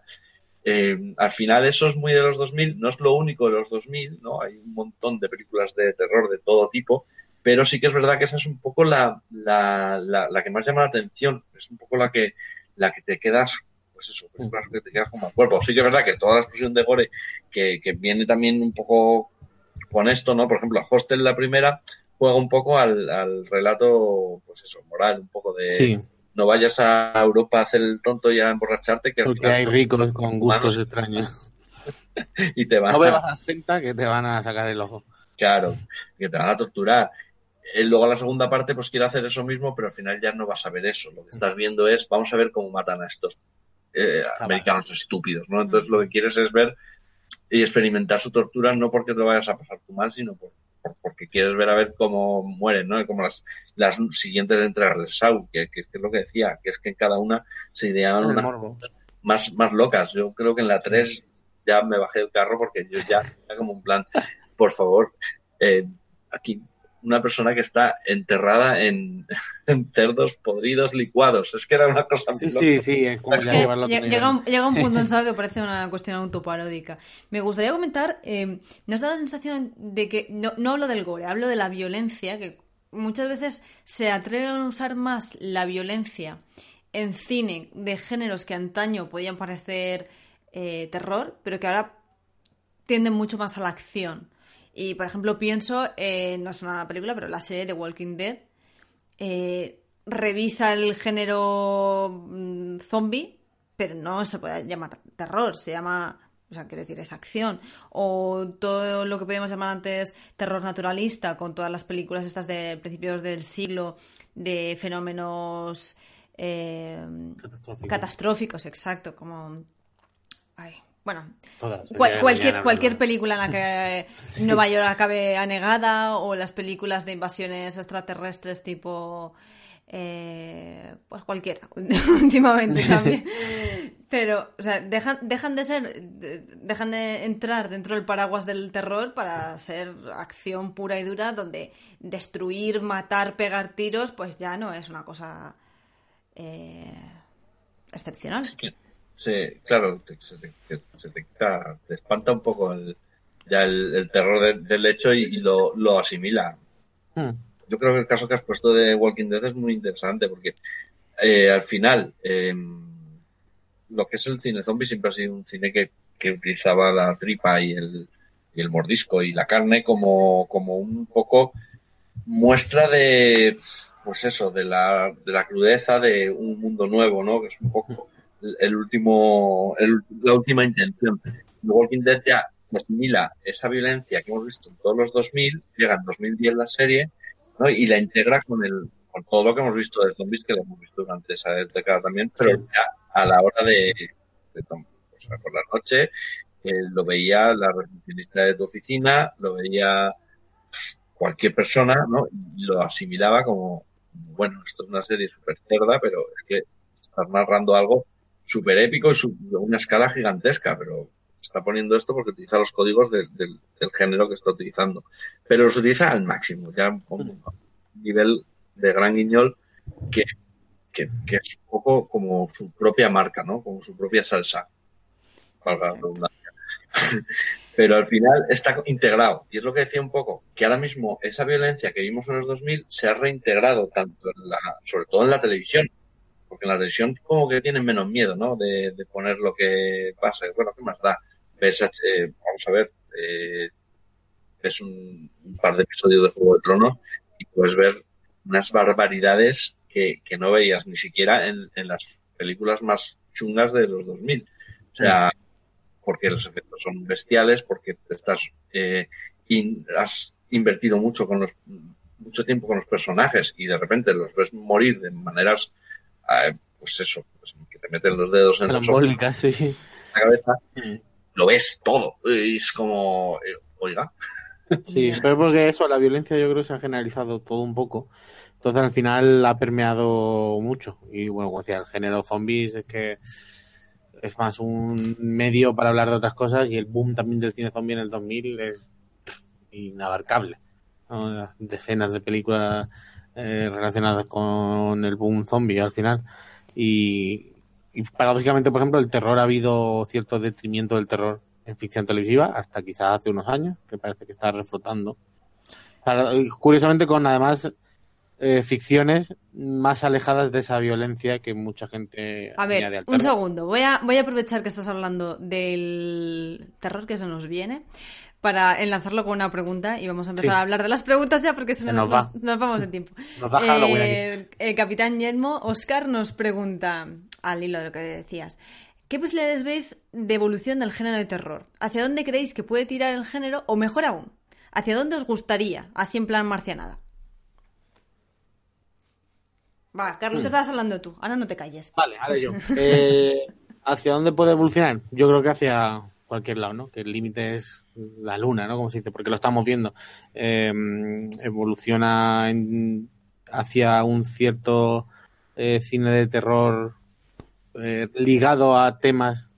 Siempre, el cine de terror siempre está ligado a temas sociales, ¿no? Pues eh, evoluciona hacia los temas que se habla ahora. Y La Bruja es una película que claramente es de su año, que no podía haber existido 10 años antes. Y Hereditary prácticamente igual, por decir dos de las películas que más han aunado a crítica, tanto a fans de terror como fuera eh, del fans del terror. Y, y el género yo creo que está siempre en constante movimiento porque, por suerte por desgracia, es un género muy muy maleable y que ya vemos que apenas en dos años una película triunfa y rápidamente se van a hacer eh, derivaciones y ficciones que lo mezclen todo y que lo reconviertan por una máquina de hacer dinero, sí, pero eso permite que haya mucho mucho cambio rápido y que estamos hablando de algo como que en el 2000, en, en los últimos ocho años, eh, han muerto sagas que eran multitudinarias tipo SAO y han surgido otro tipo de ficciones que no se iban a ver. Y a mí lo que siempre me interesa más es ver si el, más que el género, si el fan generalizado y todo se adapta a otros tipos de terror. Ya se hizo mucho con el japonés en su momento, parece que ahora ha caído un poco de capa caída, pero creo que es un buen momento y hay ficciones muy buenas para mirar a terrores de Oriente Medio. O sea, Bajo la Sombra me parece una película muy potente de concepto de casas encantadas y muy relacionada con cierto tipo de sociedad.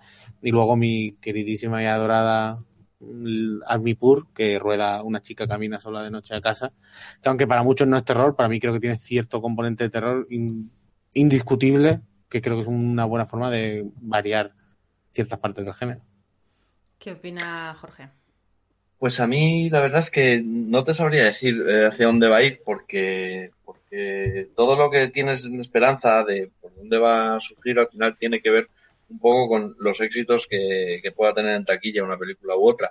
Pero sí que es verdad que estamos ahora mismo en un totum revolutum que no me estoy enterando muy bien de, de cuándo se está acabando cierta tendencia y cuándo está Mm. empezando otra. Porque yo pensaba que, que, que estábamos yendo por un camino con, con La Bruja o con. Hereditary o con It Follows, pero en realidad es- son películas que, que- que crean un indudable interés y se habla de ellas, pero luego a la hora de la verdad no es que creen una tendencia en taquilla, no, no ves que Hereditary haya generado millones y millones. O sea, No, pero yo creo que sí generan, a lo mejor no van a hacer millones y millones, tampoco son películas súper caras, pero creo que sí generan una corriente. Sí, sí, Eh, ten- generan- exactamente, sí, generan una corriente, pero, pero vamos a ver, eh, te digo lo que pasa con esa corriente, que llega Halloween mañana y es un poco un, un reboot, eh, cuando hace 10 años hemos tenido el remake de, de Rob Zombie, que no viene Zombie. a cuento, que no es una buena película y que no sirve para decir nada nuevo en el slasher, que es básicamente... ¿Esta nueva o la de zombie? Ah, Eh, vale, digo, soy eh, fan de la de zombie mucho. Claro, entonces, esta- pero ya hemos visto la de Zombie hace poco, entonces Sí, no claro. nada nuevo. Entonces, pero esta película lo va a petar. Mañana va a hacer una Sí. cantidad de, bueno, ya ha hecho una cantidad Ah, ya lo ha hecho, ya, ya lo ha petado. en Estados Unidos, lo, será aquí en España quizá, pero quiero decir, por eso me refiero a que vamos a diferenciar un poco entre lo que es la corriente de lo que nos gusta ver, y lo que, porque pues, si nos ponemos a, a, a- estudiar lo que es la corriente, también podemos estudiar la corriente del VOD, que es como cine de terror que no ve nadie, pero, pero que están todo el mundo haciendo películas eh, constantemente sobre cosas que a lo mejor ni siquiera marcan de pautas ni, entonces, eh, ¿hacia dónde va el cine de terror? Pues no sé. Lo que está claro que Hereditary es una especie de de resumen de todo lo que ha pasado en, en los Sí. 2010, ¿no? Eh, resume un poco Badabu, Bada, Babadook, eh, Witch, resume un poco eh, todo el espectro de cine One, de Conjuring y demás, y los une todos en una misma película que pues habla, digamos, a, a un estilo de cine de terror que también existía antes, pero que la gente no se acuerda. Pero, por Entonces- ejemplo, en ese sentido, que me parece súper interesante y es una buena forma de hacia dónde va, luego en realidad los números acompañan. Que si Hereditary ha costado eh, 10 millones y ha recaudado 80. Quiero decir que los números hacen, no va a ser Halloween, pero creo que creo que sí va a haber, y yo creo que sobre todo después de Hereditary, porque La Bruja, aunque también hizo costó 4 y hizo 40, o sea, más o menos casi los mismos números, casi 10 veces lo que costó. Eh, mm, al final a los estudios le va a dar repercusión eh, estilística y en premios y dinero. No están perdiendo dinero con este tipo de películas. Yo creo que sí vamos a ver de aquí a unos años, o espero, ojalá, ver este tipo de cine eh, entre comillas, eh, eh, em, de arte bien. o más artístico, digamos, que encima hace bien. dinero, que no pierde pasta por intentar hacer algo más raro. O sea, que el público es. responde incluso. El tema es eso, el tema es eh, los que quieren poner la pasta y los que no la quieren poner. Pero bueno, a lo que iba, que creo que el, el- el- el género, lo que es el género, eh, dividido en subgéneros, se ha, se ha, digamos, atomizado en tantas pequeñas partes que se ha vuelto a reunir en películas como Hereditary que juntan un montón de cosas. Entonces, eh, Hereditary pues es un ejemplo, pero también tienes It, ¿no? Una adaptación literaria que es la película ahora mismo, Más día de hoy, la película más taquillera de la historia, la película de terror más taquillera de la historia del cine. Eh, tienes también eh, pues Get Out, ¿no? Pues eh, Mm. el, el buen ejemplo de Blumhouse, ¿no? La oportunidad a nuevos autores que hablan de temas sociales que interesan un montón. De nuevo voy a citar, que a mí me parece muy importante, me parece prácticamente la película más importante de este, en este aspecto. Eh, Babadook eh, es una película dirigida por una mujer que habla de temas eh, que afectan un poco a, la feminidad, como es eh, esa maternidad eh, transversal, no vista como lo que estamos viendo estamos acostumbrados a ver en una película súper valiente, porque trata temas de, pues, enfermedad mental, la, la maternidad como un gran problema, ¿no? Eh, y no como una cosa bonita y, y Sí, retoma, un retoma problema. esa semilla del diablo como, como Exactamente. temor. Eh, y lo, lo, lo aplica pues como no un tema social que tengas que meterlo en el cine de terror, pero sí que se sirve como del terror como arma, ¿no? Entonces, para mí creo que ese es el camino, ¿no? El servirse del terror como herramienta creativa, como pincel. Entonces, no sé qué películas saldrán, pero creo que pueden salir cosas muy chulas eh, utilizando el terror pues un poco como lienzo, no solo como vamos a crear una copia de esta película o esta copia de Sí, salirse un poco de esa comercialidad loca, ¿no? Claro, yo lo que creo, Sí. en vez de esa referencialidad loca, lo que, lo que mola de, de estas películas es que te muestran que se puede utilizar de maneras de todo tipo. Y por ejemplo, la serie Channel Zero, que se Mm. basa mucho en los creepypastas, utiliza muchísimo el surrealismo, el videoarte, que lo veíamos en Vampire de Dreyer y lo vemos ahora en, en- en la televisión, ¿no? Y eso es un poco eh, Bueno, ampliar los caminos. Vamos, dedicaremos otra, otra, otro, Otro programa. podcast al nuevo terror, a al nuevo- Blumhouse y al nuevo me, me terror. encantaría, de verdad. Y si queréis, eh, hacemos un programa especial solo para hablar de series de terror actuales, que es una historia que a mí me está volando la cabeza, de Sí, verdad. O sea, hemos hablado de la bruja y yo me De voy hecho, triste. eh, yo creo que en los últimos tres o cuatro años apenas he visto casi nada de cine de terror y he visto un montón de series de terror bastante Sí. decentes, que eso es una cosa que no venía siendo lo habitual. Nos queda una pregunta, pero os voy a pedir que la contestéis por Twitter, que es de Esperant, de nuestro amigo Iker, que no se pierde ni un programa y que lo queremos un montón, que pregunta, ¿creéis que el terror le cuesta, eh, ¿creéis que al terror le cuesta que le tomen en serio como género? Y luego también pregunta, y esta, es- si no la preguntaba él, la preguntaba yo. ¿Cuál es vuestra película de terror favorita y por qué? Y ahora me contestáis esto por Twitter porque se nos ha ido la hora, pero por completo. Nos podríamos pasar aquí hablando eh, pff, media- o Más. sea, dos, dos o tres horas más, seguro. Pero nada, eh, vamos Está a cortar y vamos a intentar hacer un segundo programa, un tercer programa, los que vosotros Sí, queráis, me digáis, los que pidáis. Yo estoy abierta a todo lo que vosotros queráis, chicos. Muchísimas gracias por estar en Cultura Fan, muchísimas gracias por haber participado en este especial Halloween. Ha sido un gustazo, de verdad. A ti.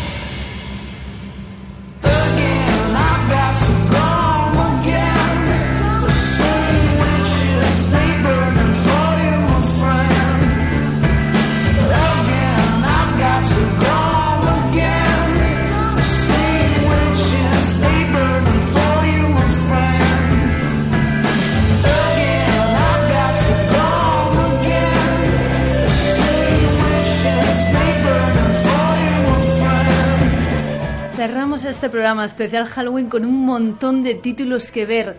Os deseo un buen Halloween, un buen Día de los Muertos o Día de Todos los Santos, lo que celebréis. Si nada lo impide, volveremos a estar en directo el 5 de noviembre. Recordad que a partir de ahora estaremos emitiendo los jueves en vez de los miércoles.